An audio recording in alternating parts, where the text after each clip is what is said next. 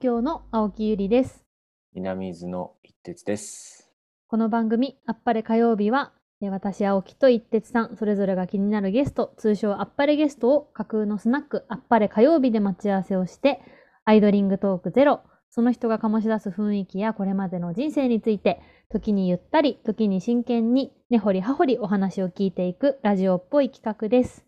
我々が今会いたいと思う人にオンラインの力を借りにあ借りて会いに行く、ちょっとした夜会の模様をお届けしています。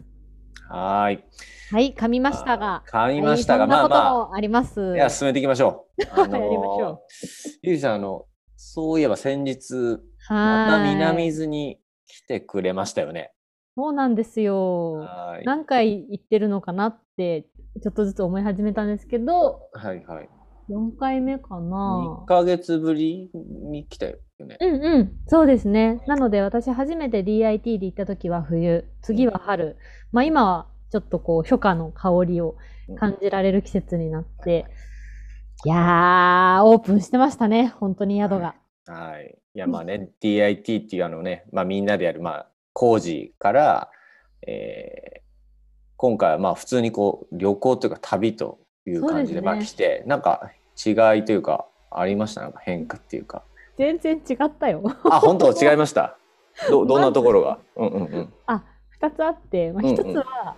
やっぱりすごいゆったり過ごせた。やっぱお客さんで行ってるし、うんなんだろう。やっぱりさ、もうあの宿をオープンする前のこう、いい意味でのわちゃわちゃ感っていうか、うんうん。いろんな人が来て、そうだいなね。くなってみたいな、あれは本当にお祭りだったんだっていうのが改めてわかるくらい、本当に落ち着いて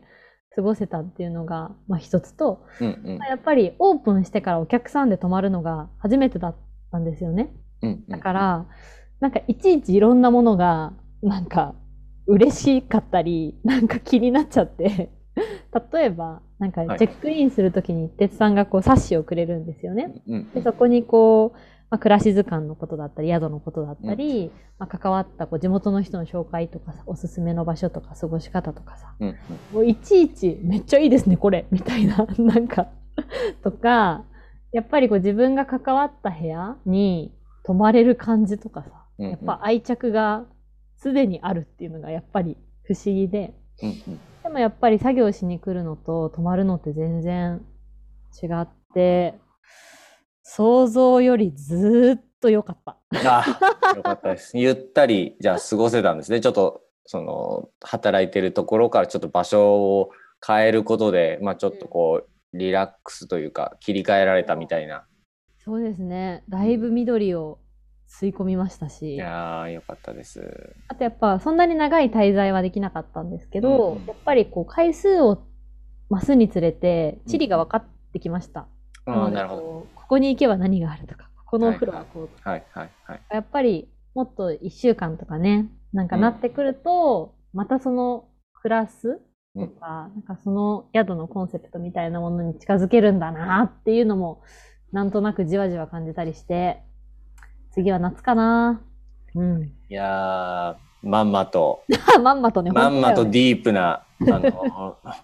南伊豆の旅の楽しみ方あの僕が過ごしてほしい旅の過ごし方を、あのもう丸ごと体現するので ありがたいんですけどあの今日のねゲストもなんかどちらかというとその、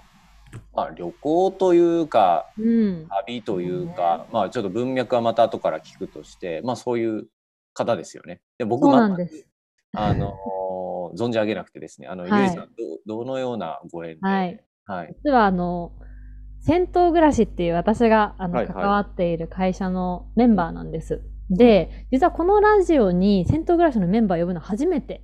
ほなんですよね。そうそう、原学くんっていう方なんですけど、で最初に会った時は、実はその小杉湯の深夜清掃のスタッフをやってる原学くんに、私も一緒に深夜清掃をやりながら、う、うんうん。初めて、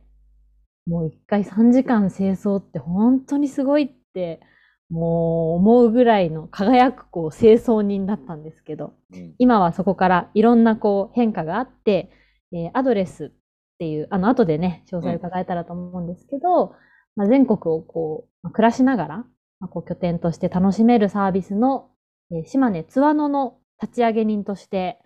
実は高円寺からね、引っ越してしまって、うん。寂しい限りなんですけど、ちょっと今日は新しい新天地に行った原学くんに、えーいろいろね、掘り葉掘り聞いていきたいと思います。それでは、紹介します。アドレスの原学くんです。どうぞ。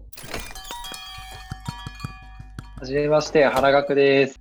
いらっしゃいませ。よろしくお願いします。す。じゃあ、あの、簡単に最初に自己紹介をいただいてもよろしいですか？はい、えっと、原学です。えっと、生まれは長野で、その後、まあ、いろいろ紆余曲折あって、直近までは東京の高円寺に住んでいて、そこで小杉湯とか小杉湯隣、銭湯暮らしが運営する小杉湯隣のお手伝いをしていて、で、まあ、アルバイトとかいろんな関わり方をする中で、で、途中でアドレスという会社に入社が決まり、で、えっ、と、アドレス、まあ、不動産の会社なんですけど、この4月の末にアドレスの物件がツアーノにもできる、島根県のツアーノ町ですね、にもできることになって、その立ち上げのメンバーとして、えー単身移住してまいりました。ツアーノに移住してちょうど3週間ぐらいになります。よろしくお願いしますよ。ろしくお願いします。あの、アドレス、なんかあれですよね。なんか月額いくら払ったら、なんかいろんなところにこう住めるみたいな、なんかそんな感じのサービスでしたっけ？そうです。もうその通りです。もう結果得ることは何もないから、その住めるっていうふうに言ってくれたのがすごく嬉しくて、はい。はい。なんか旅行とか旅館とかゲストハウスとはちょっと一線を画していて、泊まり放題、なんか旅行し放題っていうよりは住み放題っていうのはすごく大事にしていて、なんかそこに暮らしとか生活を築いていきたいサービスなので、えー全国にも150ぐらいのアドレスの家があります。で、南伊豆にもあるんですよ。ええそうなんだ。らしいっす。あ、噂は聞いてました。そうですよ。で、そこを、えっと、住み放題っていう、月4万4千円払うと、そこにどこでも住み放題だよっていうサービスを展開しています。で、ツアーの英定ができたのが4月29日で、それが、えっと、47都道府県最後の、えー島根県。で、島根県最初の最初の物件であり、えー都道府県でいうと、さ島根県が最後だったので、結構記念すべき物件だったりします。うーんあの私はね先ほども言った通り原賀くんに最初に会った時はあの九九州の銭湯をねこう継ぎたいっていうことを話してくれてから多分あれから2年ぐらい経ったのかな。ね。え。なんかいろんな多分変化もあったと思うんですけどなんかこう最初にね自分がどんなキャリアを考えてそこからなんでまずこう銭湯に来たのかっていうことを聞いてもいいですか？はい。すると、なんか直前、小杉湯のそのに関わり始める前までは、IT 系の一応肩書きをエンジニアをしていて、で、なんかまあそんなに面白くないなっていうのもあって、で、なんかこう、面白いことやりたいみたいな、結構そういう、アホみたいなことを思って、で、大学時代の同期となんかやろうぜみたいな話になった時に、銭湯って面白くないみたいな。お互い別に銭湯とか特別そんな大好き人間ってわけでもなければ、銭湯の家系でも全然なかったんですけど、うん。銭湯面白そうだなみたいなところで銭湯をいろいろこう継ぐ方法みたいなのを調べ始めて、で、いろんなとこにアポを取ってるうちに、えーっと、なんかその九州の北九州にある銭湯から、にからよかったら、あの、修行に来ないかって話をもらって、それが2018年の冬とかだったの。うん。へで、その、やったと思って、じゃあ、そこに修行行くまでに小杉湯で、あの、たまたま、え、その時、声にしてたのかな？まあ、小杉湯結構有名な銭湯だったんで、そこでアルバイトの募集をしていて、ツイッターで。じゃあ僕も番頭かな？深夜清掃か。深夜清掃のとこ応募して、えー前修行みたいな感じでやろうみたいなことで応募をして、で、採用してもらったっていうのがきっかけですね。だから最初は IT のその仕事、エンジニアの仕事しながら掛け持ちで土日とか深夜清掃をしてるような、そういう生活でした。で何がなんか惹かれるポイントだったんだろうか？だったの？多分大したことなものはなくて、ちょうど多分、うんあのサウナの梅梅湯？うんうん。京京都の九あ京都か。そう三次郎くん港三次郎くん、まあ、僕友達知り合いでも全然ないんだけどとかのは結構目立ってきた時期だったからそういうのでなんかこう伝統的なものを継ぐ若い人の感性で継ぐみたいなそういうのはこう、うん。かっこいいなっていう影響をうん。ただ受けて、なんかパッと思い浮かんだのが多分、あの、だったんだと、だったのかな、そんな。に。大きな大義名分みたいのはなかったいやいや、でもなんかそれでなんとなく惹かれるっていうところからさ、やっぱりこう自分でアクションしていったり、なんか深夜清掃って本当に小杉湯めちゃめちゃ大変なんですよ。私1回しかやってないんだけどさ、うん3時間磨くんですよ、風呂を。うん。やっぱ、あ、2時間本当？いい時間そこまで。でも長いね。長いよね。やっぱそこまでやってる銭湯って、なんか、あんまりないんじゃないかぐらいの、やっぱりこう、肝入りの作業としてやってて、やっぱなんかそういうのをね、なんか、辛いとか、なんか、古くて嫌だとかじゃなくて、やっぱなんかその、面白いって、なんか思えるきっと魅力が、ね、なんか感じられたっていうのは、なんかそこまで大義はなかったとしても、なんかそれはもう、ビビッときたみたいなことなのかもしれないなと思って、聞いてました。なんかそうで出会っちゃったみたいな感じあるかもしれあない、ね。なんか結果的に、あれみたいな、あの時のご縁がこんな風につながるんだな、みたいな深い、こう、対して考えて戦略があったわけじゃないけど、うーん。とこの方が大きい。うん出会っちゃったんだ。出会っちゃった。出会っちゃった。でもそれはすごい腹学っぽい気がする。出会っちゃったっていう感じね。でやっぱそこからさ、あのーまあ銭湯にね、やっぱ自分が継ごうと思ってたけど、まあやっぱその道がね、難しくなってしまったっていうことだったよね。確か。そう、なんか結局やっぱ経営的に難しいみたいな。えっと、1日に20人とかしか来ない銭湯で。原くん雇えないわみたいなお金的にってなって、うんうんで、小杉湯大変、まあ小杉湯は逆にお客さんちょっと飛び抜けてきすぎだけど、1日、平日でも400人とか来るところなんで、なんか20倍違うみたいな、まあまあ単純比較言ってないけど、そこでまあ経営的に厳しいわってなって、まあそれで諦めたっていうのもあるし、あと、なんか銭湯自体が好きっていうよりも僕は銭湯ももちろん好きなんですけど、小杉湯とか小杉湯に集まる人たちが好きっていう方が大きいんだなって思って、なんか別にどこの銭湯でもいいっていうわけじゃなくて、小杉湯でもうちょっとこう関わり続けたいなって思ったのも結構大きいですね。うんうんうん。そういうこうまあ銭湯という文脈を今こう聞いているけれど今のこの肩書きを聞くとなんかこうブツッとっていうかちょっとこう途切れてる感じがあって、ここはどういう経緯で今のアドレスっていうところに行くことになったんですか？アドレスはもう実は銭湯暮らしのあの堀さんの紹介、銭湯暮らしの堀さんっていう、えっと、人がいて、彼女の紹介で、だったりして、そこでまあ彼女がワンテッド、ワンテッドリーの求人見つけてくれたっていうご縁で、まあそこのきっかけはそうなんですけど、なんだろう、銭湯暮らしってすごい変な集団って、本業としてやってる人はほぼ誰もいなくて、うんうんで、関わり、その関わり方が多様、その関わり方のことを銭湯暮らしでは関わりしろって言ってるんですけど、あの、関わりしろがすごく多様なんですよ。みんないろんなスキルと思って、そのスキルを持ち寄ってみたりとか、自分のライフステージによって、すごいこう柔らかい関わり方、しなやかな関わり方ができて、だから、なんか、途切れて全然ステージに行ったっていうよりも、なんかむしろ小杉湯隣で得たものとかを、えー今も活かしてるとこあるし、か関わりしろがちょっと違う関わりしろに、少しまあ距離的にはできちゃったけども、違う関わりしろに行っただけであって、なんか結構自分の中では地続きだったりします、気持ちの中では。なんかその時の経験が今生き生きてるっていうおっしゃってたんですけどなんかどういうところがこう生きてるなっていう感じがあるんですか、場作りとか、はいサードコミュニティみたいなところうんですね。うん。小杉湯、銭湯暮らしが運営する小杉湯隣もっと、なんかえ銭湯暮らしの話ってここでしたことあるか。ちゃんとしたこと。なんかね、そんなにちゃんとしたことないから、ぜひなんか隣、あの、原くんは隣の現場のシフトに入って運営を本当に会員さんと話しながらやってたので、なんかそういう話もぜひしてもらいたい。あ、なるほど。そうすると、銭湯暮らしが運営している小杉湯の、高円寺の小杉湯の隣にある小杉湯隣っていうそのまま名前のうん。建物がありまして、そこが会員制のセカンドハウスっていう、うん。えっ、と、キャッチコピーで、で、なんか1階がキッチン、2階が、えっ、と、コワーキングスペース、3階が予約制の書斎みたいな、そういう場所で、で、みんな本当にセカンドハウスって名ばかりじゃなくて、本当にみんな家のように使っていて、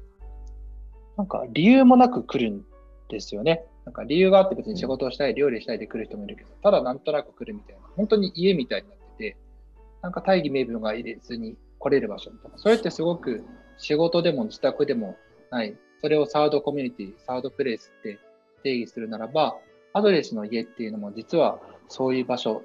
そういう場所を目指しているっていうふうに僕はすごく感じていて、なんか自宅でも会社でもないけど、でもなんか居心地が良くて、特にだだ特にこう大きな言い訳がなくても行っちゃう場所、これ来てもいい場所、許される場所みたいなところとしてすごく共通すると思っていて、なるほど。ここら辺で得た知見、知見って言ったらなんかすげえ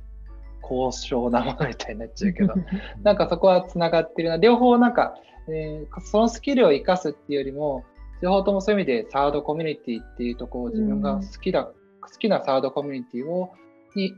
えっと、小杉を取られるときはそこでちょっと働関わることができたし、アドレスはそこで関わる、両方好きなサードコミュニティで関わることができてるっていう意味で、地続きかなっていうふうに。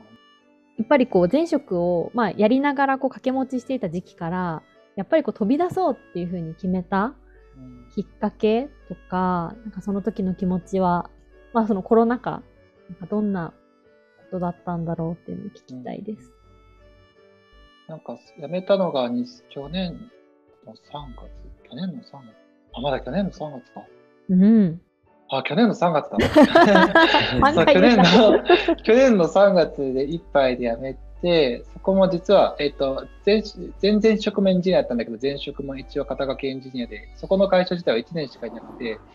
どうも上司と反りが合わなくて、で、辞めたっていうのがもう、うん、それ以上でもそれ以下でもない理由で、うん、ちょうどコロナが流行り始めたけど、日本も入ってきたけど、ここまでになると思ってなくて、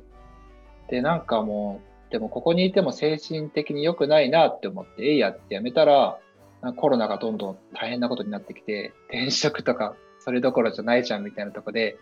結構絶望してて、でまあ、その辞めるから、でもその小すぎるとは関わりがあったから、その前にこう、えー、と仕事辞めるので、少しこうアルバイトを増やさせ、増やさせてもらったりとか、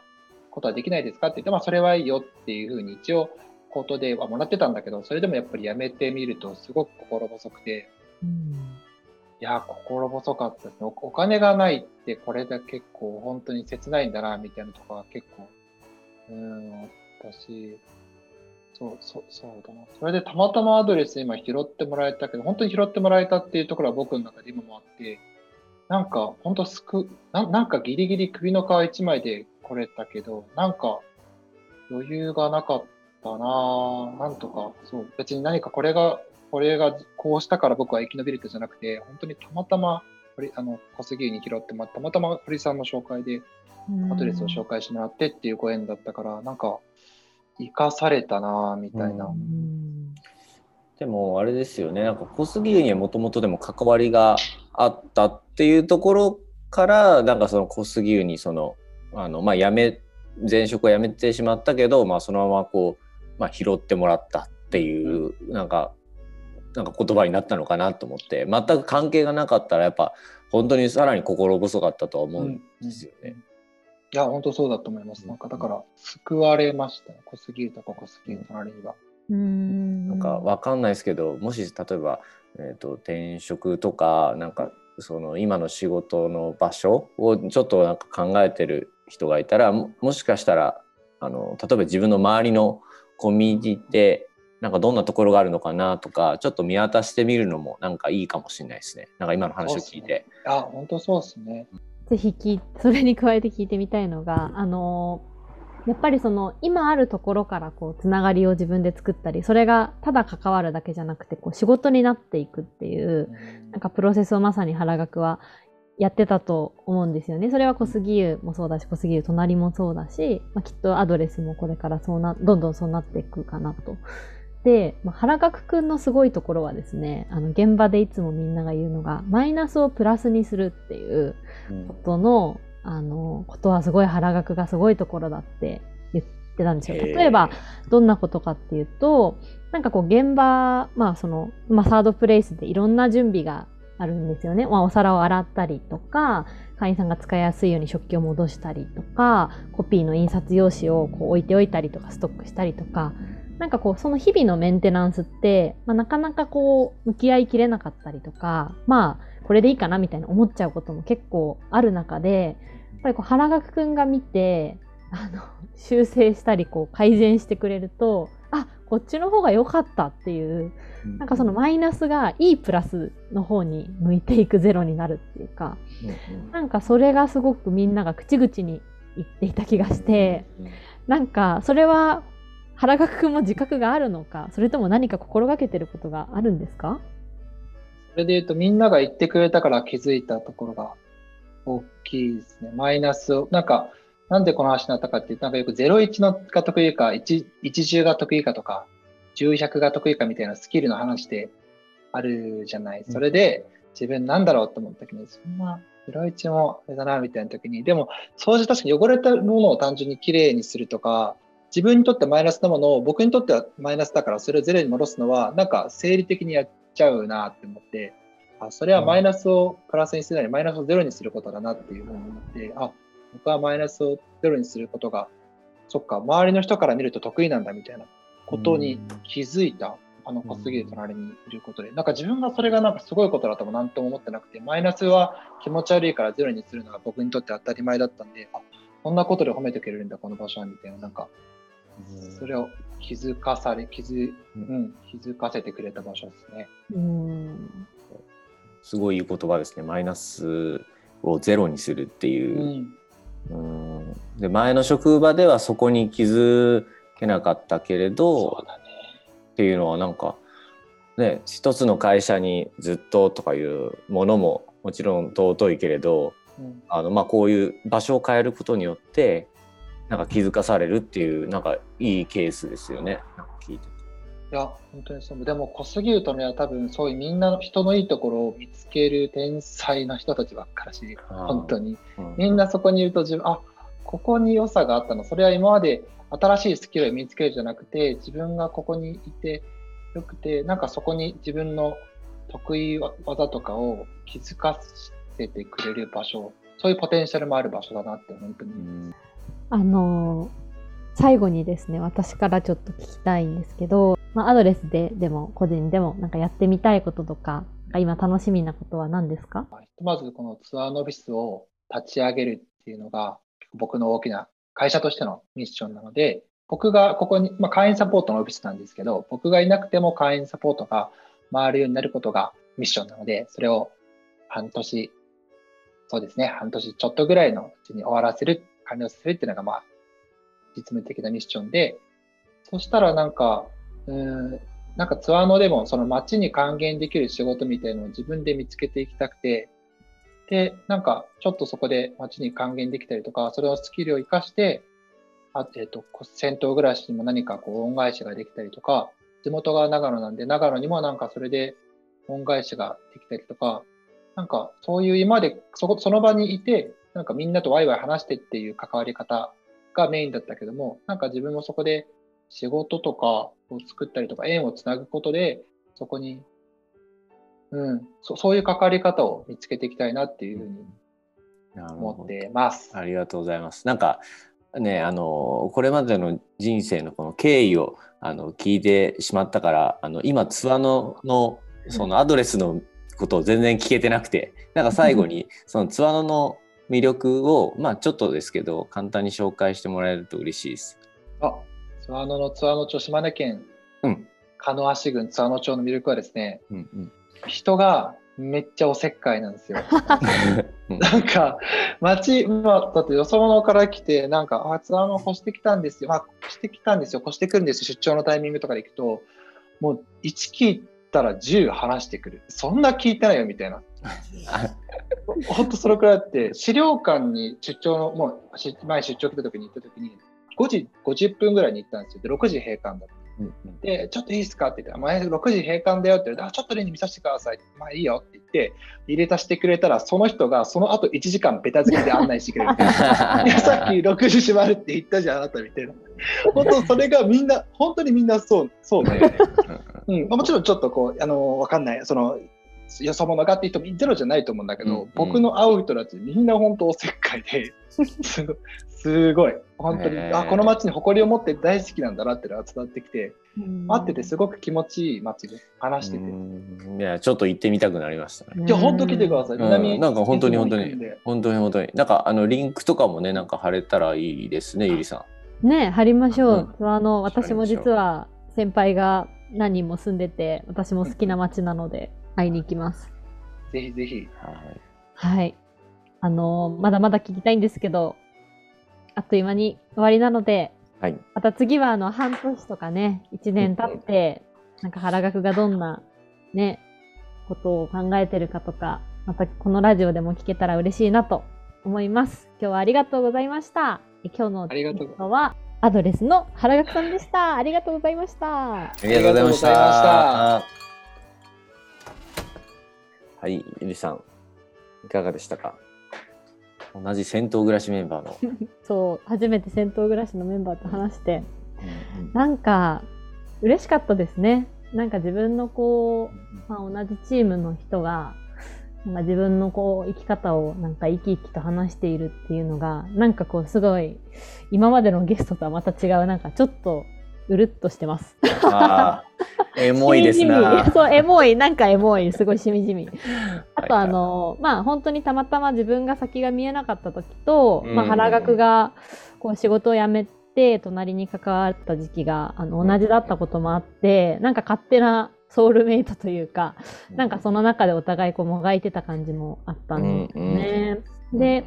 なんかやっぱり今日ラジオ聞いて聞いててもっていうか話してても、もう本当原学の魅力はなんか声に乗ってみんなにも伝わってる気がしていて、なんか本当にね、大義名分なんてないんですよとか、ね出会っちゃったんですとか、自分の好きなサードコミュニティをあの場所を変えてやっているっていう、うんうん。なんか本当にこう、等身大の言葉をいつもあの言っている人だなっていうのをなんか改めて聞けて、なんかこう、ツワノのね、これからもすごく楽しみだし、うん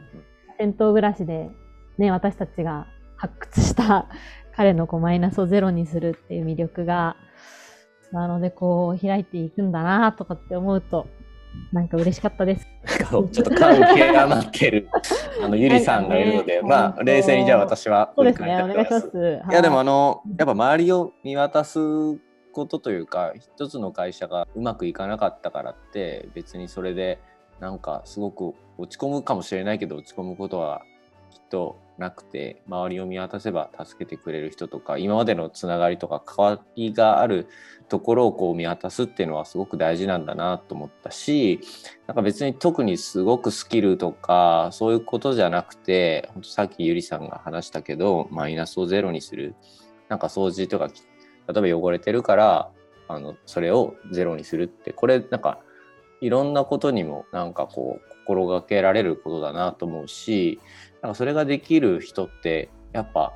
気持ちいいし一緒にいてなんかあの求められるし結果。で今こう、まあ、拾われたみたいな言い方をしてるけどでもそれは結局、まあ、求められたんだと思うんですよね。なんかそういうことをあのなんか聞きながら思いました。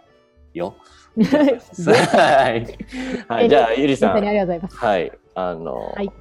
はい、じゃあ冷静にじゃあ最後にははいい、もう大丈夫です。はいはい。それでは、えーやっぱり火曜日では、えー皆さんの感想メールをお待ちしております。えーラジオを聞いての感想や、最近日々思っていること、二人への質問、お悩みなどなど何でも構いません。気軽にどうか送ってください。受付メールアメールアドレスは、あっぱれ火曜日小文字、アットマーク、gmail.com です。えー Spotify にもリンクを載せておりますので、件名感想でお送りください。はいそれでは、またいつかの火曜日にお会いしましょう。